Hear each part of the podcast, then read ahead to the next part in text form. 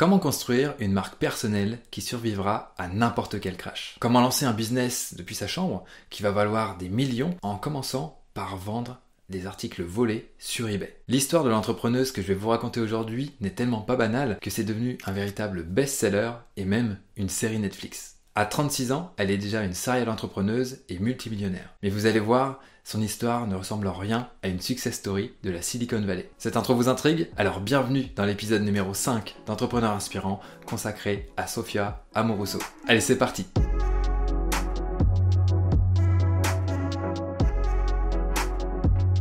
Avant de s'intéresser à sa carrière entrepreneuriale, creusons un petit peu pour voir d'où vient le personnage. Sofia naît le 20 avril 1984 à San Diego, en Californie. Elle a des origines grecques, italiennes et portugaises. Adolescente, on lui diagnostique une dépression et des troubles déficitaires de l'attention avec hyperactivité. Rien que ça. À ce moment-là, elle arrête l'école pour être scolarisée à la maison. Après le lycée et le divorce de ses parents, elle déménage à Sacramento, toujours en Californie. À 17 ans, elle décide de tout plaquer, donc d'arrêter ses études et de mener une vie de nomade en faisant du stop sur toute la côte ouest des États-Unis. Bien entendu, elle ne gagne pas d'argent et pour se nourrir, eh bien, elle fait les poubelles et vole. Sauf qu'en 2013, elle se fait arrêter justement pour vol à l'étalage et c'est à ce moment-là qu'elle se dit ok, faut que j'arrête mes conneries et il faut que je fasse quelque chose sérieux. Donc autant vous dire que Sofia Moroso n'a pas vraiment le profil type de l'entrepreneuse à succès. À 21 ans, elle s'installe à San Francisco, là où tout a commencé. Elle enchaîne les petits boulots, comme par exemple à Subway, mais il faut avouer qu'elle a du mal à rentrer dans les cases. À un moment, elle découvre qu'elle souffre d'une hernie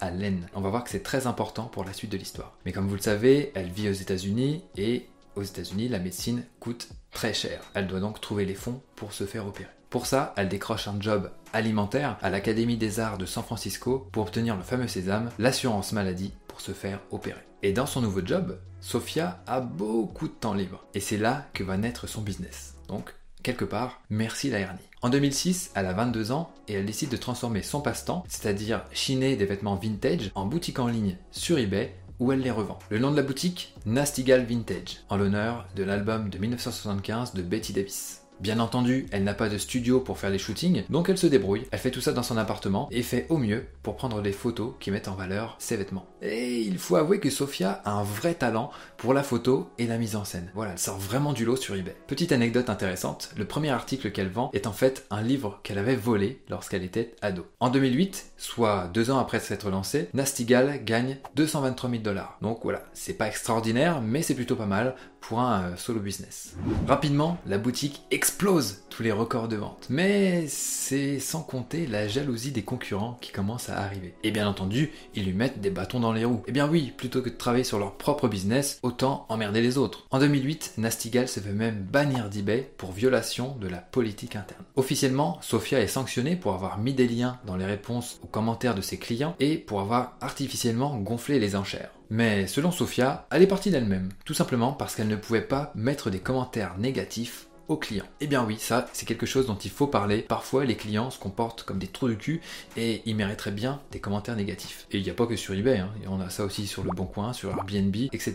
Il y a des gens des fois qui sont très mal élevés, mais en tout cas c'est sûr que pour la plateforme c'est pas très intéressant de mettre ça en avant. Comme elle ne peut plus vendre sur eBay, eh bien elle se dit c'est pas grave, je vais lancer mon propre site. Donc elle va prendre son nom de domaine, mais voilà, il va y avoir quelques petits soucis parce que en fait, Nastigal, c'est à la base un site pour adultes. D'ailleurs, en parlant de ça, en parlant de votre marque, hein, pas de site pour adultes, faites très attention lorsque vous choisissez un nom. Veillez bien à ce que ça ne soit pas déjà pris, ou si c'est pris, est-ce que vous pouvez le racheter Veillez aussi à ce que la marque ne soit pas déposée, parce que sinon, bah, ça peut vous poser quelques petits problèmes à l'avenir. Au départ, vous n'allez pas forcément être connu, mais dès que vous allez prendre de l'ampleur, c'est là que vont arriver les problèmes. Bon allez, on ferme cette deuxième parenthèse. Pour être toujours au plus près de ses clients, Sophia s'appuie sur les réseaux sociaux, qui sont naissants à cette époque, pour avoir des conversations avec ses fans et construire sa communauté. Pour les plus anciens d'entre vous, si vous vous rappelez, c'était l'époque de MySpace. Quelques années passent et en 2011, les revenus de Nastigal atteignent 23 millions de dollars. Et en 2012, après donc 6 ans d'activité, Nastigal atteint un chiffre d'affaires de 100 millions de dollars par an avec plus de 200 employés. On peut dire que c'est plutôt pas mal pour quelqu'un qui se nourrissait dans les poubelles quelques années auparavant. Hélas, Sophia n'est pas très à l'aise dans son rôle de CEO, c'est-à-dire PDG. Elle en parle souvent avec beaucoup de transparence, comme dans ce tweet. De nos jours, tout le monde veut être CEO de quelque chose. Ça a l'air sexy, mais laissez-moi vous dire ceci ça ne l'est pas. C'est une blague. En janvier 2015, Sofia Amoruso quitte son poste de CEO de Nastigal pour rester toutefois à la tête de l'exécutif elle passe la main à Sherry Watterson qui devient la nouvelle CEO de Nastigal. Sherry Watterson a fait ses armes dans des grosses boîtes comme par exemple Sephora et elle a acquis l'expérience pour pouvoir accompagner une forte croissance et recruter les bonnes personnes et surtout les mettre aux bons endroits. Même si ça doit pas être facile de passer la main, c'était la bonne décision parce que en 2014, Nastigal avait fait face à de grandes difficultés. Les ventes stagnaient et ils avaient dû licencier environ 10% de leur personnel. Au final, la société a grandi trop vite et elle en a payé des pots cassés. Depuis sa création, Nastigal a fait deux levées de fonds, une de 49 millions de dollars en 2012 et une seconde en 2015 de 16 millions de dollars. Mais cette dernière ne parvient pas à sauver la boîte du déclin. Je vous l'ai dit, il y a eu des licenciements, une stagnation, baisse des ventes et même des procès pour discrimination d'anciens employés ont fait couler le navire. Tout ça nous mène en novembre 2016 où Nastigal fait appel à la protection du chapitre 11 sur la loi des faillites américaines. À ce moment-là, Sophia démissionne de son poste de présidente exécutive. Tout ça pour dire que c'est pas vraiment la joie. Malgré tout, en février 2017, le groupe Boohoo rachète Nastigal pour la modique somme de 20 millions de dollars tout de même. En 2014, après la publication de son autobiographie, le livre devient un succès auquel Sophia ne s'attend pas vraiment. Elle dit elle-même qu'elle n'avait pas vraiment de stratégie avec ce bouquin. Et donc, à chaud, elle lance le podcast Girl Boss Radio. Et en 2016, Netflix annonce même l'adaptation de son autobiographie en série originale coproduite avec Charlize Theron. En 2017, Sophia enchaîne et lance un Girl Boss Rally dont l'objectif est de rassembler des femmes qui sont leaders dans l'entrepreneuriat et aussi le développement de carrière. Grâce au succès de cet événement, Sophia parvient à lever 6,6 millions de dollars pour créer sa propre plateforme de contenu. À ce moment-là, Girlboss devient donc un média à part entière dont la vocation est d'aider les femmes à lancer leur propre business. Vous l'aurez certainement remarqué, depuis les débuts de Nastigal, la plus grande force de Sophia, c'est de rassembler une communauté engagée autour d'elle. Sophia est aussi un génie du personal branding, ce qui lui permet de rebondir rapidement alors même que Nastigal a sombré. Ça peut paraître étrange, mais Sophia n'est pas du genre à s'attacher à ses business. Il n'y a pas vraiment de lien affectif. Et du coup, elle peut passer du coq à l'âne assez rapidement, même s'il y a un fil conducteur, on est bien d'accord. Tout ça nous amène en 2019 où Girlboss Media a un chiffre d'affaires de 8 millions de dollars tout de même. L'objectif est même d'en faire un LinkedIn pour femmes. Elles pourraient échanger entre elles sur leur carrière et décrocher un job. Enfin ça, c'est surtout euh, les investisseurs de Sophia qui poussent à ce niveau-là,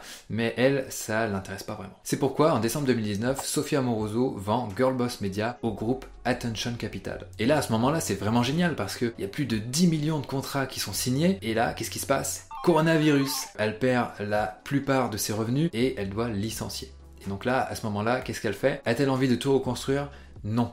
Elle préfère le flambeau. Et à l'été 2020, Tiny Capital, une autre société, rachète Girlboss Media à la première société qui l'avait acheté. Ça permet à Sophia de pouvoir vraiment tourner la page et de passer à autre chose. Et ce quelque chose, c'est un business en ligne qui s'appelle Business Class, dont l'objectif est d'aider les entrepreneurs et les porteurs de projets à se lancer et à construire le business de leurs rêves. Concrètement, elle se lance dans la vente de formations business en ligne. Maintenant que vous en savez plus sur le parcours de Sophia Moozo, prenons un petit peu de temps pour voir quelles leçons on peut en tirer. J'en ai quatre à vous proposer.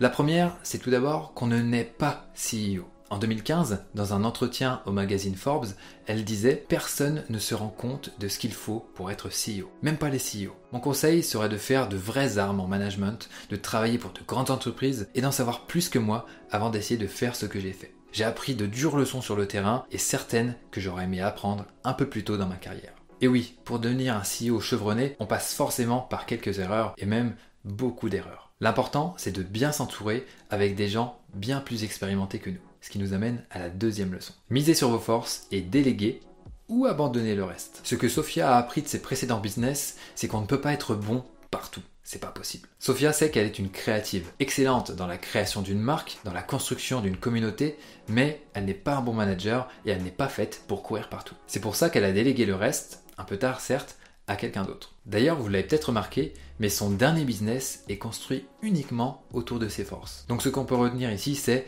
recruter autour de vos faiblesses et ne gardez pas le contrôle trop longtemps. La troisième leçon qu'on peut retenir du parcours de Sofia Amoroso, c'est de grandir avec ses clients, d'être obsédé par eux et de ne jamais cesser la conversation. Pour toujours proposer à ses clientes exactement ce qu'elle voulait, Sophia était obsédée par l'écoute et la conversation. Elle rappelle que quand vous êtes employé, vous travaillez pour votre manager et quand vous êtes entrepreneur, vous travaillez pour vos clients, pas pour vous. Et aujourd'hui, c'est hyper simple de savoir ce que vos clients pensent parce qu'ils ne cessent de l'exposer sur les réseaux sociaux. Donc c'est vraiment accessible à tout le monde. Et enfin, la quatrième leçon, c'est de bâtir une communauté solide. Malgré le naufrage de Nastigal et la revente de Girlboss Media, Sophia a toujours pu rebondir rapidement grâce à un soutien infaillible de sa communauté, qui l'a toujours suivi dans ses nouvelles aventures. Ce lien de proximité est sans doute l'ingrédient principal de son succès. Et si vous lisez entre les lignes, vous devez vous dire que c'est peut-être que je suis en train de faire de mon côté.